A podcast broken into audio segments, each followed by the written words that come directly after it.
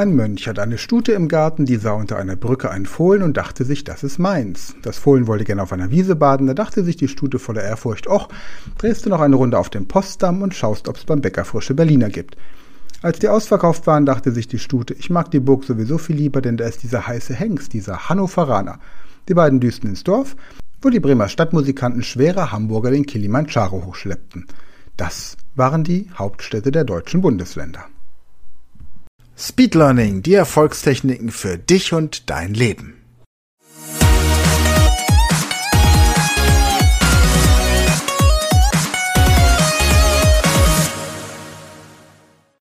Hallo und herzlich willkommen zur heutigen Podcast-Folge. Hallo, ihr Speedlearner da draußen. Heute geht es darum, wie man sich mit Geschichten Inhalte merken kann. Und das eben demonstrierte Beispiel ist ein Klassiker, um sich zum Beispiel die Hauptstädte der deutschen Bundesländer zu merken. Wenn wir die Geschichte nochmal durchgehen, ein Mönch München hat eine Stute im Garten, Stuttgart, die sah unter einer Brücke, sah Brücken, ein Fohlen und dachte sich, das ist Mainz, Mainz, das Fohlen wollte gerne auf eine Wiese baden, Wiesbaden. Da dachte sich die Stute voller Ehrfurcht, Erfurt, och, Dresde, Dresden, noch eine Runde auf dem Postdamm, Potsdam und schaust, ob's beim Bäcker frische Berliner gibt, Berlin. Als die ausverkauft waren, dachte sich die Stute, ich mag die Burg, Magdeburg, sowieso viel lieber, denn da ist dieser heiße Hengst, dieser Hannoveraner, Hannover. Die, beiden, die beiden düsten ins Dorf, Düsseldorf, wo die Bremer Stadtmusikanten Bremen, Schwere, Schwerin, Hamburger, Hamburg den Kilimanjaro, Kiel hinaufschleppten. Und damit hat man auch gleichzeitig so ein bisschen die Geografie und weiß, dass zum Beispiel die beiden ins Dorf düsten und ähm, nicht ins Dorf Pinköllnten. Also wissen Sie, dass es nicht Köln ist, sondern Düsseldorf. Und es wollte auf einer Wiese baden, das Fohlen, und keine Frankfurter essen. Also wissen wir auch, dass es nicht Frankfurt, sondern Wiesbaden ist, wenn wir von der Hauptstadt in Hessen sprechen. Ja, was gibt's noch für Beispiele? Wir haben zum Beispiel die Gründerstaaten der USA bei uns im äh, Gedächtnismeister, ein Produkt, das wir jetzt an der Speed Learning School aufgesetzt haben. Das ist eine Fortführung des 30-Tage-Trainings. Und da wird es am nächsten Donnerstag entsprechend die äh, E-Mails zu geben. Das heißt, wenn du noch nicht in unserem E-Mail-Verteiler bist, dann klick einfach auf den Link in der Podcast-Beschreibung vom Nichtskönner zum Superhirn in sieben einfachen Schritten zum Lernerfolg. Das kostenlose Audiotraining, dann bist du automatisch in unserer Mailingliste und wirst auch über den Gedächtnismeister entsprechend informiert. Da haben wir zum Beispiel auch die österreichischen Hauptstädte verknüpft oder die psychiatrischen Krankheitsbilder, wie man sich so etwas merken kann. Also Inhaltsverzeichnisse zum Beispiel von Fachbüchern lassen sich hervorragend mit dieser Geschichtentechnik merken. Wir kennen alle Eselsbrücken, die in ähnlicher Form arbeiten und Geschichten haben schon immer die Menschen fasziniert, weil lange bevor die Schrift so populär wurde, haben die Menschen sich natürlich Geschichten erzählt.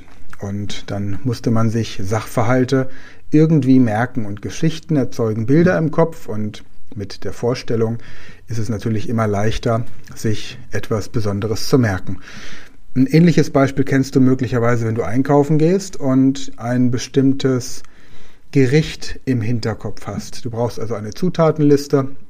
Sagen wir mal, du möchtest einen, ja, sagen wir mal, du möchtest Raclette machen. Und jetzt ist das nicht wirklich gekocht, aber du brauchst natürlich einige Zutaten, um den Abend entsprechend mit Vorspeise, Raclette und Nachtisch, anschließend noch Kuchen, Käse, ein bisschen Obst, Kaffee und zum Schluss dann noch verschiedene Snacks zu gestalten. Und dann gehst du in Gedanken einfach diesen Tag durch. Überlegst dir, was die Leute zur Begrüßung bekommen, wenn sie zu dir kommen. Der kleine Aperitif für diejenigen, die Alkohol trinken und für diejenigen, die keinen Alkohol trinken, für diejenigen, die keinen Zucker mögen und für diejenigen, die ansonsten eine Fructoseintoleranz haben. Dann gehst du weiter ähm, zur Vorspeise. Das gibt vielleicht eine leckere Kürbiscremesuppe. Überlegst dir, was du alles brauchst. Vielleicht Suppengrün, möglicherweise einen Kürbis. Das ist bei einer Kürbiscremesuppe immer durchaus hilfreich irgendwas cremiges. Wenn du Leute mit Laktoseintoleranz hast, nimmst du vielleicht eine Sahne-Alternative. Wenn du Veganer hast, genau das gleiche.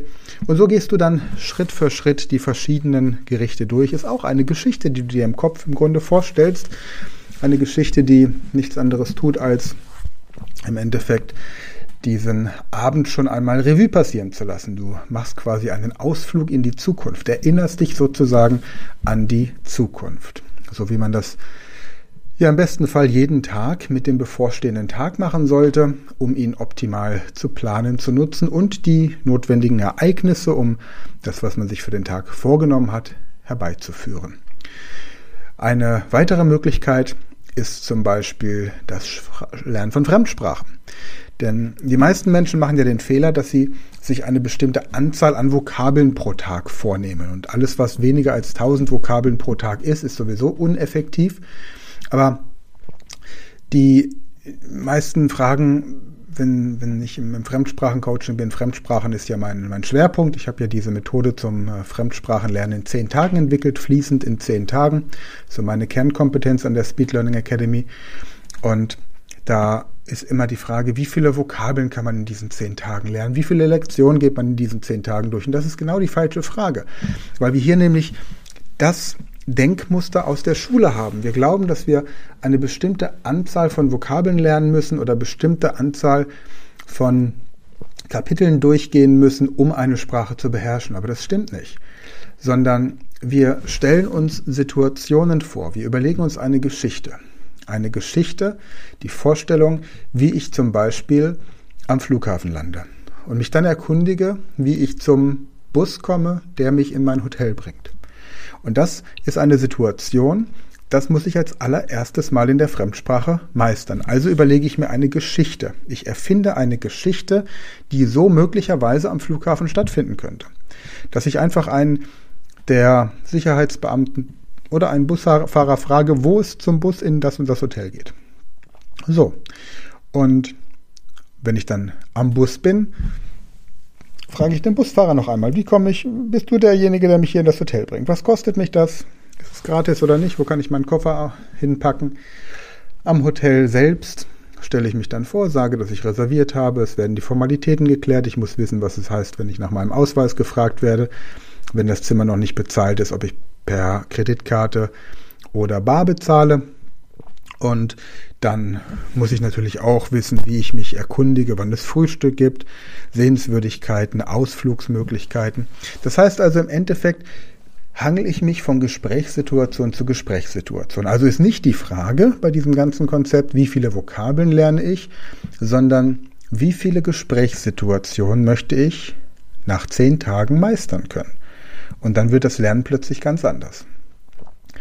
Wo haben wir noch Geschichtentechniken? Wir können uns überlegen, dass wir eine Präsentation uns verinnerlichen wollen. Und auch hier stelle ich mir diese Präsentation schon wie eine Geschichte vor.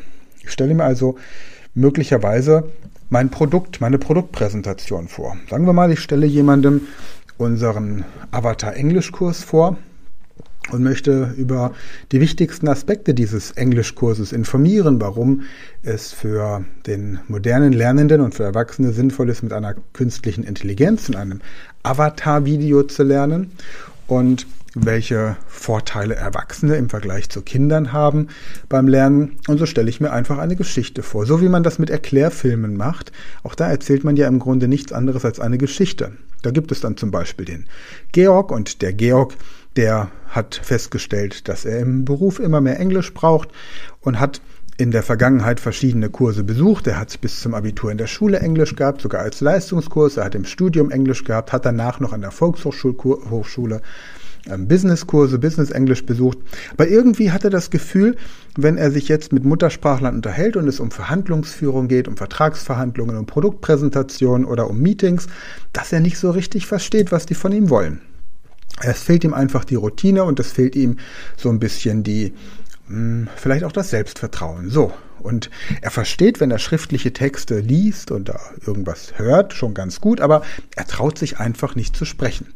Weil Sprechen lernen in der Schule oder im Studium nie wirklich trainiert wurde, sondern das passive Verständnis war der Schwerpunkt. 80 Prozent des Unterrichts an Schule oder Studium sind passives Verständnis. Und dann fühlt man sich natürlich gut und vermeidet natürlich auch das aktive Sprechen erstmal. So, und dann kommt er aber plötzlich bei der Speed Learning Academy auf das Avatar-Training. Und das ist die Geschichte, die man dann erzählt. Und dadurch wird alles anders, weil sein Gehirn plötzlich mit einer künstlichen Intelligenz spricht und sein Gehirn glaubt, dass das eine richtige Person ist und er so in einen Dialog geht von drei bis fünf Minuten und so automatisch souverän und selbstbewusst sprechen kann. Immer schneller, immer besser, seinen Wortschatz erweitert und wenn er schon ein bisschen Kenntnisse hat, was er ja mitbringt, dann fängt er gar nicht an mit den Basisübungen, sondern er überlegt sich gleich, wie die künstliche Intelligenz eine Übung, die abzuleisten ist, erklärt und anschließend hat er die Möglichkeit, das entsprechend auch in seinen Erklärungen zu verwenden, dieses Vokabular. Wo haben wir noch die Geschichtentechnik? Geschichtentechnik könnten wir machen, um uns eine, hm, eine Gruppe von, von Menschen zu merken, die wir zu einer Veranstaltung einladen. Zu einem Meeting, zu einer Konferenz oder auch die äh, Menschen, die wir bei einem Kongress kennengelernt haben.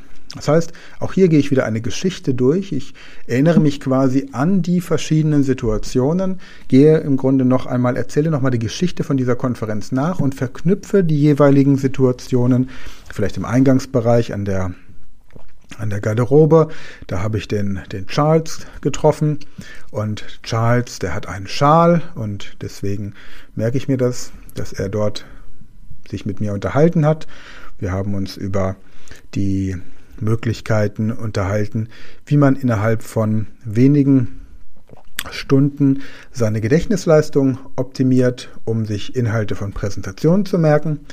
Dann später in der Kaffeepause, da habe ich die Karin kennengelernt und äh, Karin, ähm, die hatte ein, mit der verknüpfe ich ein Auto, ein englisches Auto, Car, und da setzt sie drin, also Car in, Karin. Und Karin hat sich mit mir darüber unterhalten, wie sie ihre Mathekenntnisse, ihre Rechenkenntnisse vereinfachen kann, weil sie nie besonders gut in Mathematik war und wir ein entsprechendes Speed Learning Programm haben, um seine Mathekenntnisse eben auch zu verbessern.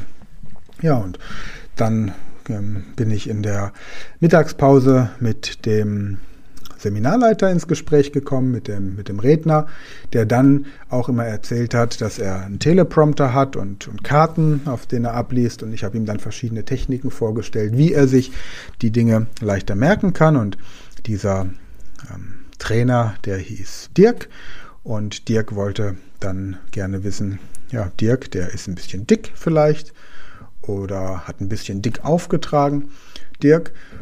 Und er ja, wollte eben, wie gesagt, dann wissen, wie unser Speed Learning Master, darüber haben wir uns dann unterhalten, funktioniert und wie er da mit 15 effektiven Techniken das Beste rausholen kann. Also du merkst, Geschichtentechniken haben ganz unterschiedliche Anwendungsmöglichkeiten. Im Endeffekt geht es immer darum, das Wissen in einer Geschichte zu verankern. Und wenn wir uns die Märchen angucken, dann ist zum Beispiel auch in vielen Märchen die Botschaft, dass man sich vor Fremden ein bisschen in Acht nimmt. Ob das jetzt Rotkäppchen ist, ob das der Wolf und die sieben Geißlein sind, ob das Hänsel und Gretel ist. Also Fremde, da müssen wir immer ein bisschen aufpassen.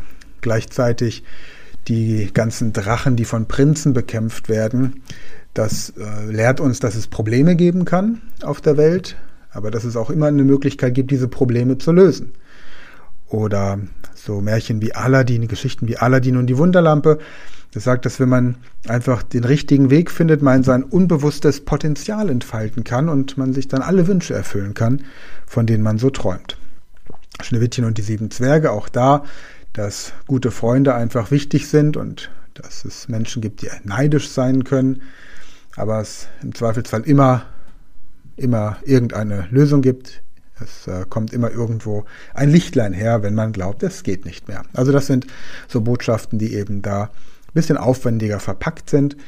Aber du kennst das mit Sicherheit auch. Geschichten, Storytelling.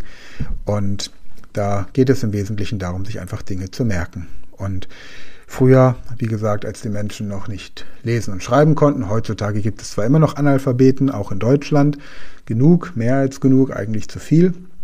Dennoch viele machen sich ja auch mittlerweile durch die digitalen Medien wieder zum Analphabeten, aber Geschichten sind einfach etwas, was uns gut im Gedächtnis bleibt. Deswegen probiere das aus, nimm Lernstoff, den du dir merken möchtest oder anderen vermitteln möchtest in einer Geschichte. Und ich war vor kurzem zum Beispiel, das noch zum Abschluss, ähm, das war im Dezember, war ich in einem Varieté. Und da fing das Varieté so an, dass ähm, sich zwei unterhalten haben über die Geschichte dieses Varietés. Und da meinte der eine, ja, dieses Varieté, das ist fast mal abgebrannt, weil irgendjemand hier drin geraucht hat. Dabei weiß doch jeder, dass da draußen vor der Tür der Raucherbereich ist. Und ja, und was, was ich vor kurzem festgestellt habe, da hinten, da sind die Toiletten und da ist vor kurzem eine Überschwemmung gewesen, da hat jemand so viel Toilettenpapier reingemacht, das war eine Sauerei. Naja, und ansonsten wir hatten hier auf der Bühne hatten wir Artisten und dann haben die Leute, da ist einmal einer fast verunglückt, weil die Leute mit mit Blitz fotografiert haben. Wie kann man nur auf die Idee kommen, in einem Varieté mit Blitz foto zu fotografieren? Das heißt, die beiden haben sich unterhalten, haben einfach nur eine Geschichte erzählt, die Geschichte dieses Varietés scheinbar und haben darin sämtliche Sicherheitsanweisungen, sämtliche Do's and Don'ts und sämtliche Informationen, die man normalerweise mit einer Bitte beachten Sie, dass Sie hier nicht rauchen dürfen, bitte beachten Sie, dass dort die Toiletten sind, bitte beachten Sie, dass Sie bitte ohne Blitz fotografieren. Auf diese Art und Weise normalerweise ziemlich langweilig präsentiert.